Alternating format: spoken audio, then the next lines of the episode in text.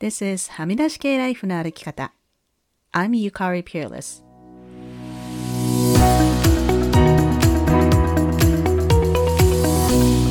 周りが決めた道からはみ出して自分だけの生き方をする人を応援するポッドキャスト。はみ出し系ライフの歩き方。Welcome to episode 269. 皆さんこんにちは。ピアレスゆかりです。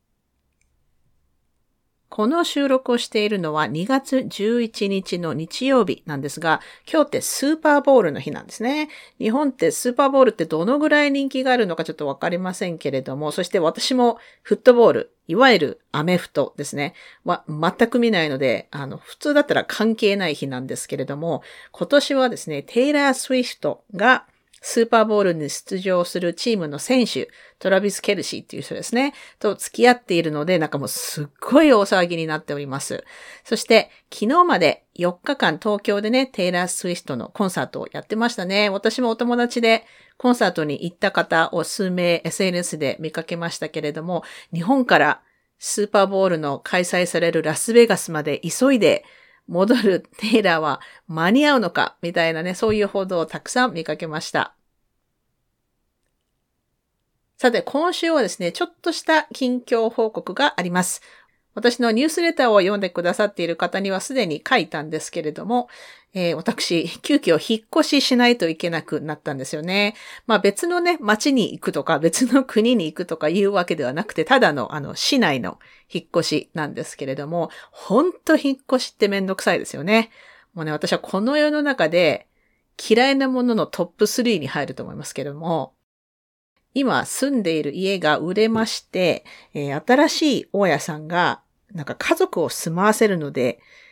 退去してほしいという要請が来ましてね。まあ、あの、退去要請って言うと言い方はいいですけど、要するに追い出されることになったんですけれども、まあ幸い次の家がまあ無事見つかりまして、今月末に引っ越しなので、あと3週間くらいしかないんですけれども、本当にね、もうバタバタしております。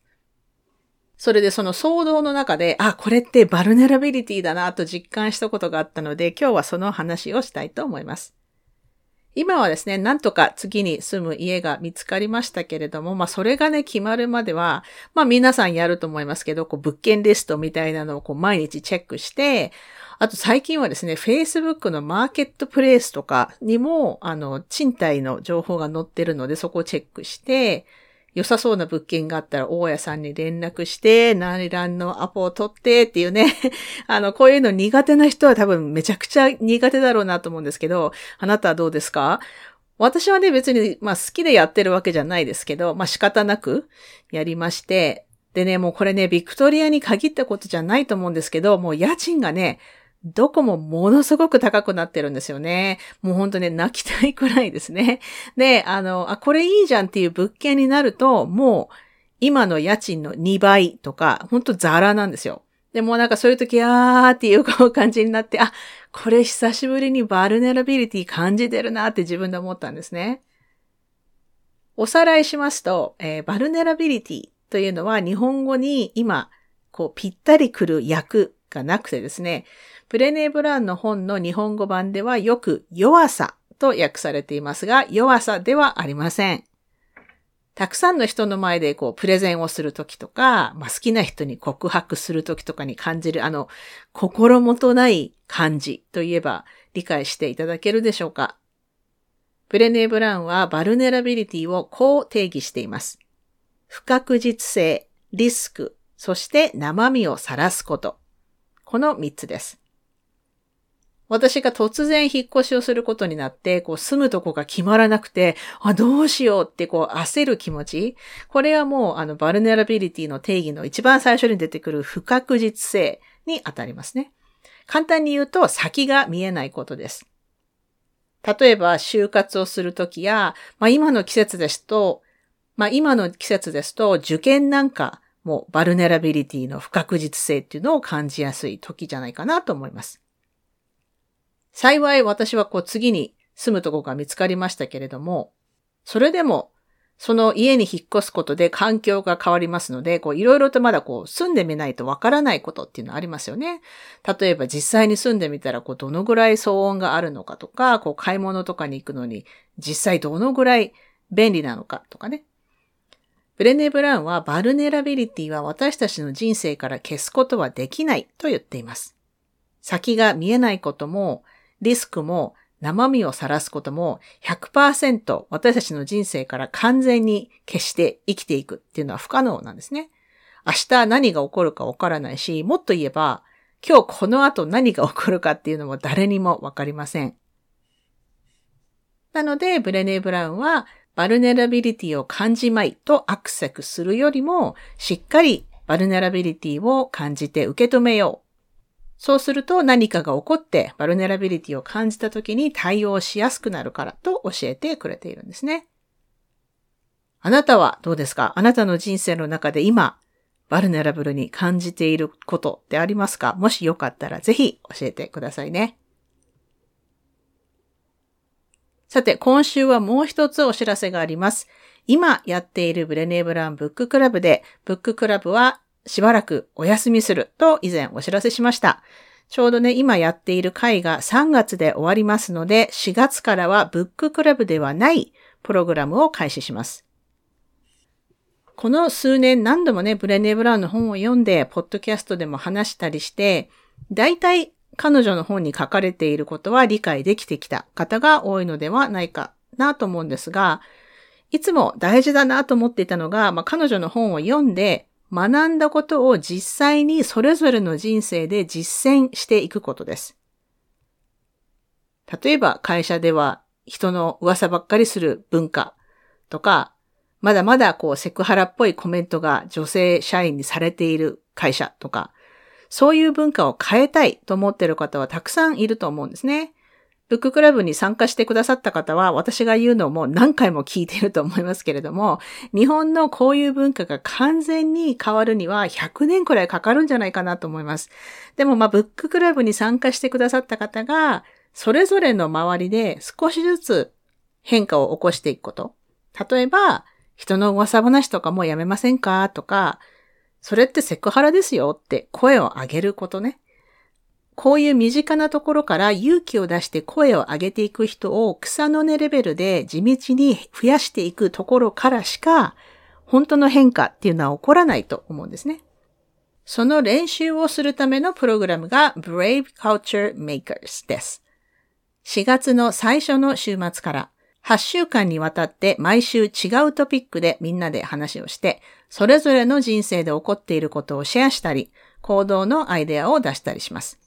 ブッククラブではないので、ブレネーの本を読む必要はないんですが、毎週それぞれのトピックについてブレネーが書いていることを解説していきます。ブッククラブでは英語の原書が読めないと参加できないっていうところがね、個人的にすごくハードルが高くなっているなと私も気になっていたので、今回は英語ができない方でもお気軽にご参加ください。プログラムの受付は今日から開始しました。このエピソードの詳細欄にリンクを貼ってありますので、興味のある方はぜひ見てみてください。毎回ね、ブッククラブを締め切った後に、あ、今知りましたっていう連絡が来るので、今回はまだ時間ありますので、できるだけたくさんの方に知っていただきたいなと思っています。定員は20名です。さて、それでは今週のポジティブです。今週のポジティブは、やっぱりね、住むところが決まったっていうことですかね。次の家はですね、専用の裏庭がついてくるので、ガーデニングに精を出したいと思っています。そしてビーチまで歩いて5分という環境になるので、引っ越したら毎日もうビーチに散歩に行けるっていうのを本当に楽しみにしています。それでは今週もお聴きいただきありがとうございました。はみ出し系ライフの歩き方は、プロデューサー、ホストのピアレスゆかりが、未譲渡のコーストセーリッシュ領域であるカナダ、ブリティッシュコロンビア州ビクトリアで制作しています。はみらいのインスタアカウントははみ出し系です。また、Facebook にもリスナーさんのグループ、はみらいコミュニティがありますので、ぜひご参加ください。番組へのサポートは PayPal もしくはゆかりがサブスタックで配信しているニュースレターの有料購読で可能です。ニュースレターではゆかりの日記と今週読んだ本、今週聞いたポッドキャスト、今週見たテレビ、映画も紹介しています。ニュースレターはこのエピソードの詳細欄からご登録ください。また、はみらいは Voicy でも聞けますので、よかったらそちらでもフォローしていただけると嬉しいです。番組のスポンサーも随時受け付けておりますので、ぜひお問い合わせください。今週のポジティブ、今週の brave、エピソードの感想はいつでも歓迎ですので、はみ出し系 at gmail.com までどうぞ。はみらいを気に入ってくださった方は、ぜひお聞きのポッドキャストアプリにて、はみらいのレビューを書いていただけると嬉しいです。レビューを書いていただいた方には、はみらいステッカーをお送りしますので、住所を教えてください。さて、ここまで聞いてくださった方に今週の内緒話を話します。今週の内緒話は、私カナダに住んで25年ぐらいになりまして、まあその間ずっと英語を使ってきているんですけれども、未だに知らない単語っていうのがいっぱいあるんですね。今、とある小説をオーディオブックで聞いていて、スルーっていう単語が何度も出てくるんですね。スルーってなんかこの耳で聞くと SLEW って聞こえるんですけど、SLEW で検索しても意味が合わないし、な、なんだ、どういうスペルだろうと思って気になって、で、スルーっていう発音になる単語をいろいろ自分でも考えてみたんですけど、わからなくて、あの、入江とか湿地帯っていう意味なんですけれども、どうしてもスペルがわかんないので、スルー、SLEW の同音語っていうのを調べたら、SLOUGH って書いて発音がスルーなんですよ。もうね、なんか、O とか U とか入ってるやんってこう突っ込みたくなりましたね。なんかこの単語自体は見たことあったんですけど、ずっとスローだと思ってたので、